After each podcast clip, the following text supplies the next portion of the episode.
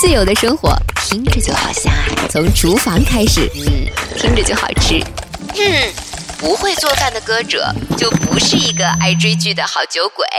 我是小付老师，这里是由荔枝播客独家播出的《厨房麦克风》。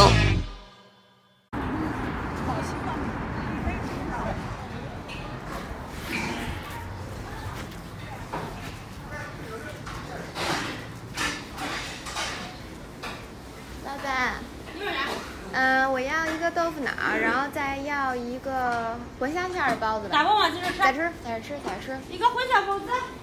啊，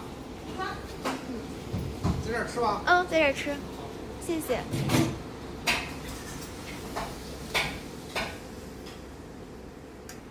好嘞。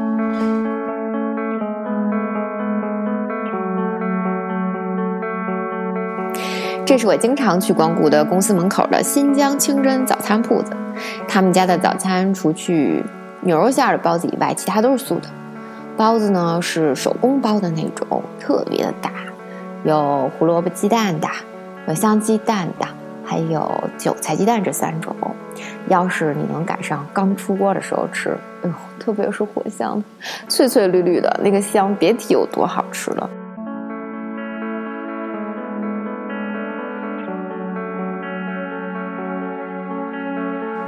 今儿个铺子里人不多，就只有我，还有另外一个穿着外卖工作服的小哥，瘦瘦高高的，戴着一副眼镜儿。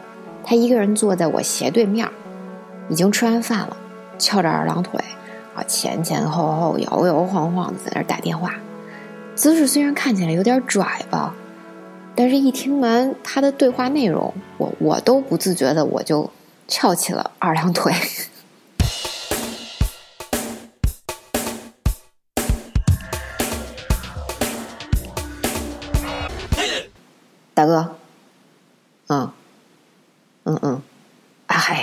真不是做弟弟的不帮你，主要是你来了，他也没有合适的工作，至少我是这么看，啊啊，我要不帮你问问刘，看看他们那边有没有合适的，嗯，不是哥不，你听我说，北京这个地方生活成本太高。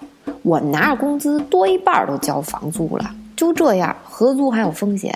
你你要是查，我们都得搬家，是吧？你说你住都住成这样，你更谈不上生活质量了，是不是？嗯，不，咱看看吧。你看你来这儿能干什么工作？我给你分析分析啊。你看你要是干我们这行，风里来雨里去的，辛苦不说，危险吧？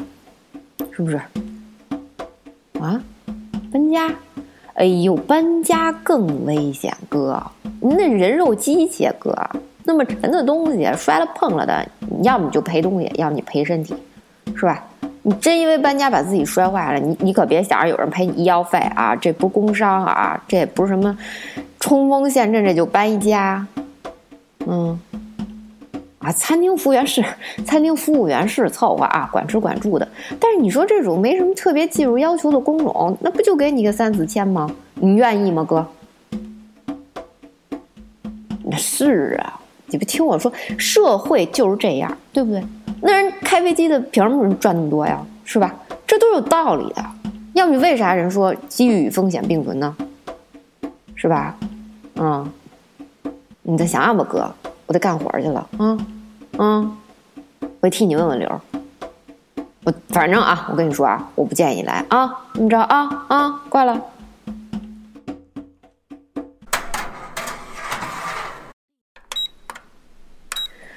我小的时候，对于“打工”这两个字的认识，是从一部叫《外来妹》的电视剧里来的。嗯，又暴露年龄了，陈小艺主演的。他讲的是改革开放初期的时候，有几个青年的男女从北方某一个叫做赵家坳的小山村去到深圳那半边打工的故事。那时候香港人呢，就是在这里边的男主角，那个叫江生啊，他也看着机会了，也从香港到广东去，去当这个陈小艺演的女主角赵小云打工的工厂里去当主管。当然了，所有的人都在这个剧里边经历了很多大城市里边打拼的喜怒哀乐吧。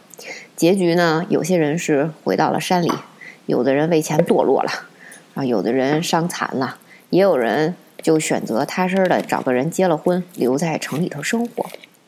而陈小艺演的这个女主角赵小云呢，她跟这个香港人江生有这么一段纠缠的感情吧，一直到到了香港的时候，听见他特小特小的小孩儿、小儿子去洗手间的时候，指着他身上那个胸针说：“阿姨，这是妈妈不要的。”爸爸说：“反正扔了也没用，不如拿去，嗯，给那些女工做情感投资。”他听完这个之后，他就彻底就觉悟了。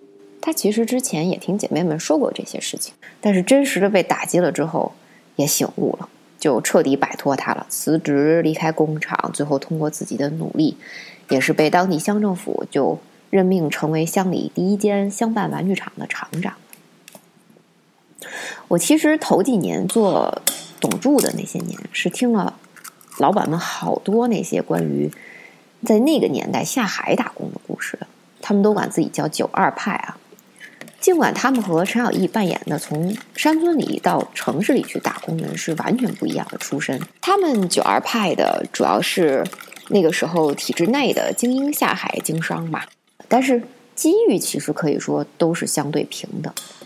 你在那个时候奋斗是非常实实际际的一个动词，就是付出是能看到成果的。它也许成果的高低不一定是一样的，不是百分百的，但是呢，大家都是看着这个希望，努力的去做的。现在很多顶级的企业家，大家都能说得出名字的，其实都是那个时候被报道的“九二派”最早的现代民营企业家。那么，如果说“九二派”的那些企业家，他们是从上到下的，然后找到一片新的地方、新的机遇，从下往上奋斗，但是。我觉得机遇、机会是那个时代给他们创造的一个共同点。但是现在打工人的意义，我觉得跟那个时候，甚至是说跟我今天早上看到的早餐铺子里头的外送员都不一样。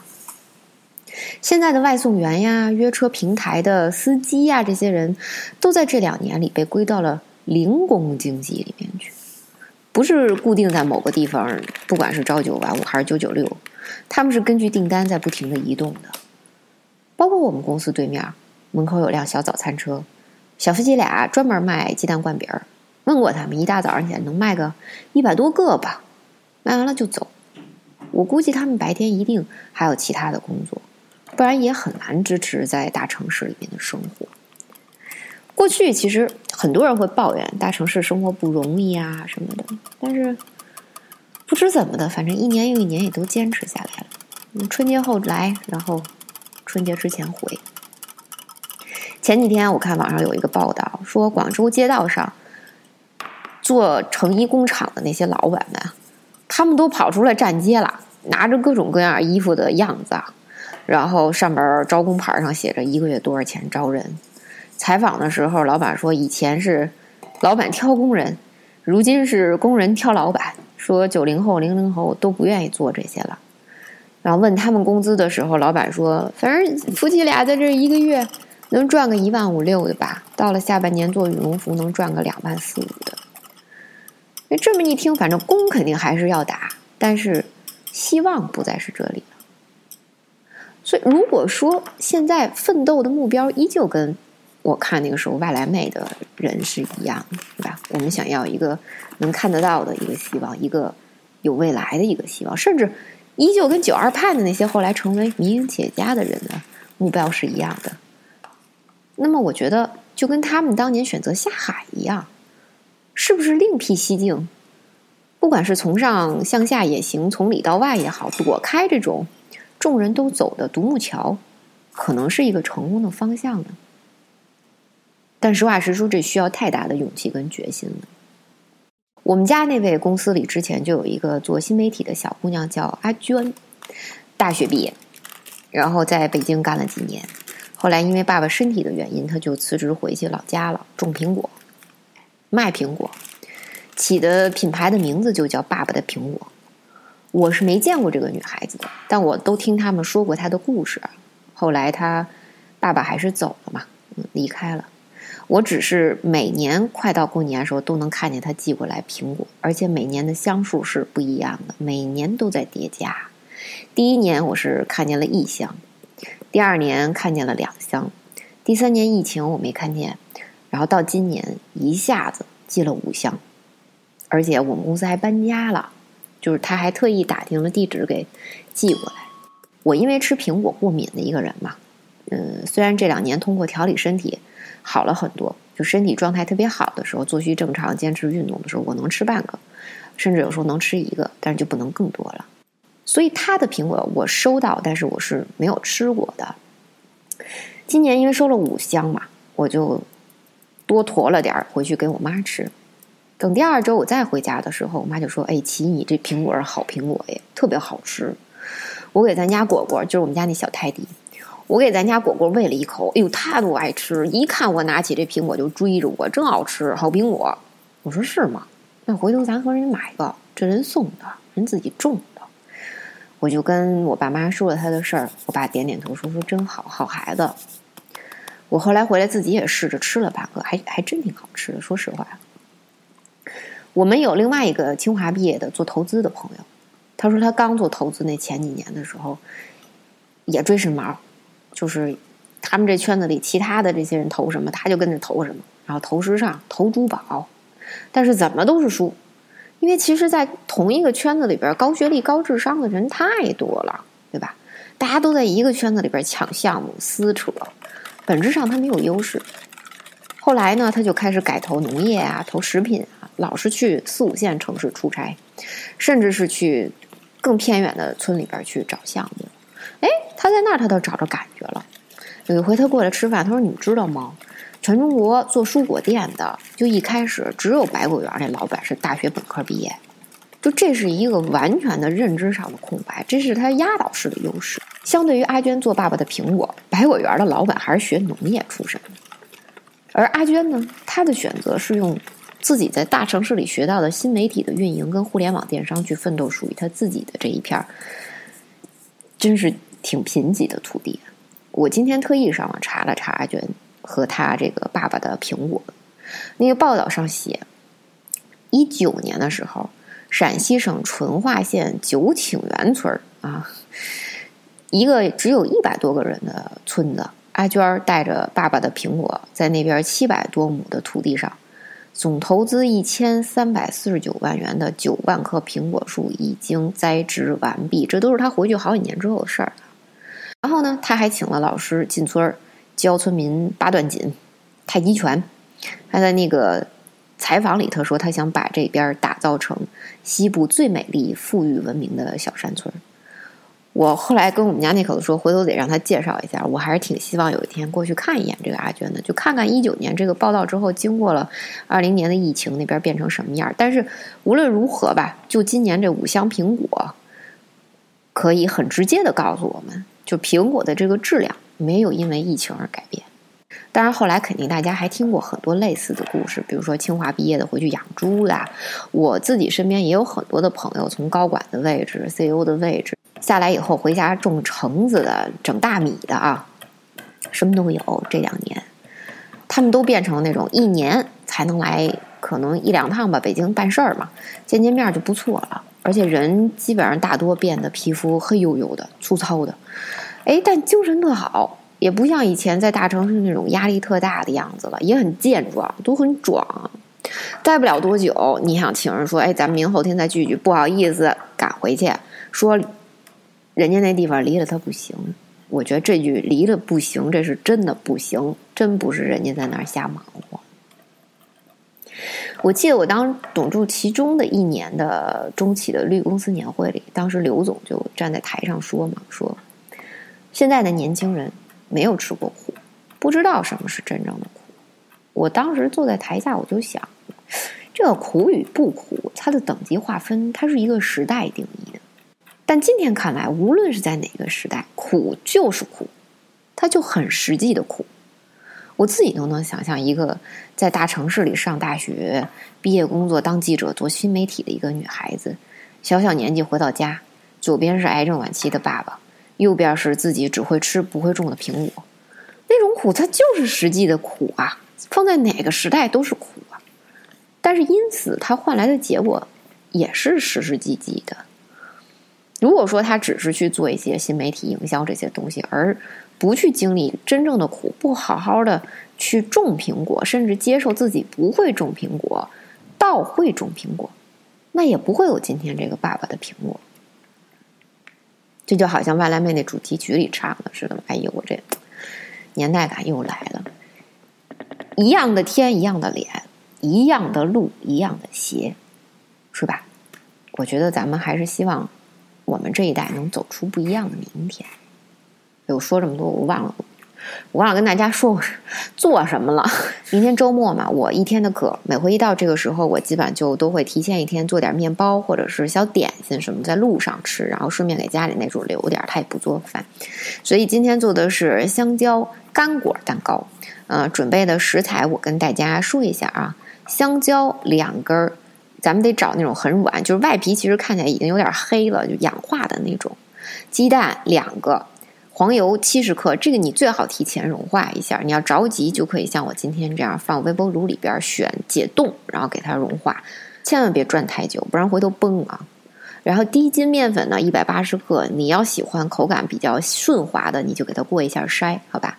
细砂糖五十克，小苏打五克，干果呢就一小板儿。我用的是每日坚果里边，它不是一一包就是一袋儿嘛，我就用那一袋儿的量。呃，先把烤箱预热一百八十度，然后呢就把香蕉皮给它压碎了，压碎了之后呢，放上两颗鸡蛋，你给它搅拌匀了。我建议。一颗一颗的打，就是揉匀了一个，再打另外一个。然后呢，在融化的黄油里边，把白糖放进去，也给它搅均匀了，再给它倒到这香蕉盆里头。小苏打放到面粉里之后，我建议你也给它轻轻的搅匀乎了，给它融在面粉里。然后把这面粉加到香蕉盆里边，别一次性遮进去啊，就一点一点的加进去，慢慢搅匀乎了。再往里边倒三分之二的干果碎，你留一点点儿。啊，回头咱们铺在上面好看。模具里头呢，稍微涂一点油，或者你放烤纸也行。我今天给大家的这个量，我是用乐葵的硅胶的棒蛋糕模具做的，它是刚刚好的。如果你没有这个，那我就跟你说一下尺寸。它的尺寸是长二十四厘米，宽十厘米，高六点八厘米。呃，大家可以找类似的。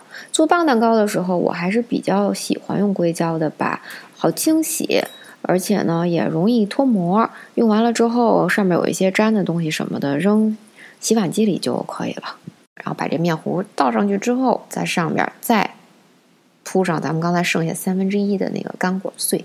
最后呢，你给它盖层锡纸，防止它烤的颜色太深或者很快就有那种焦味了。你就给它推到。预热好的烤箱里边，中下层、中层都行，先烤二十五分钟。二十五分钟之后呢，你把这锡纸给它去掉了，转到一百七十五度，就下调个五度，再继续烤二十到二十五分钟。具体多久？因为烤箱不一样啊，我的这个是北鼎的 T 系列的，大家呢还是可以用上次我。烤蛋糕时候告诉大家那个老办法，一个是表面的颜色已经很漂亮了，棕色的很香，也没有那个焦焦的味道。另外一个其实就是二十分钟的时候，你就拿牙签儿往里头插一下，小心烫，但是插一下拿起来，看看这牙签上不挂任何的面糊就好了，好不好？O 不 OK？好了，今天也是在厨房里。咱们彼此陪伴的一天，大家记得订阅，顺便在苹果的播客上帮我也是好评转发。我是小付老师，我们下期厨房麦克风见。哦，忘了说了，新外来妹听说已经开拍了啊，期待起来。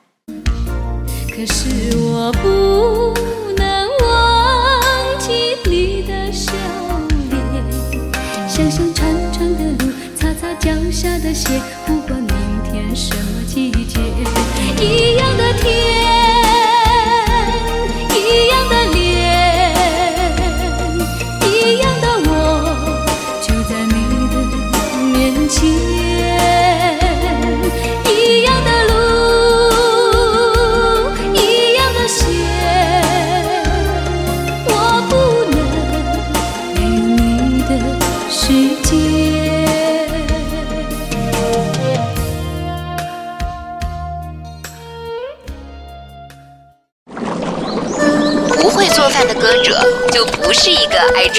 好酒鬼。我是小付老师，这里是由荔枝播客独家播出的《厨房麦克风》。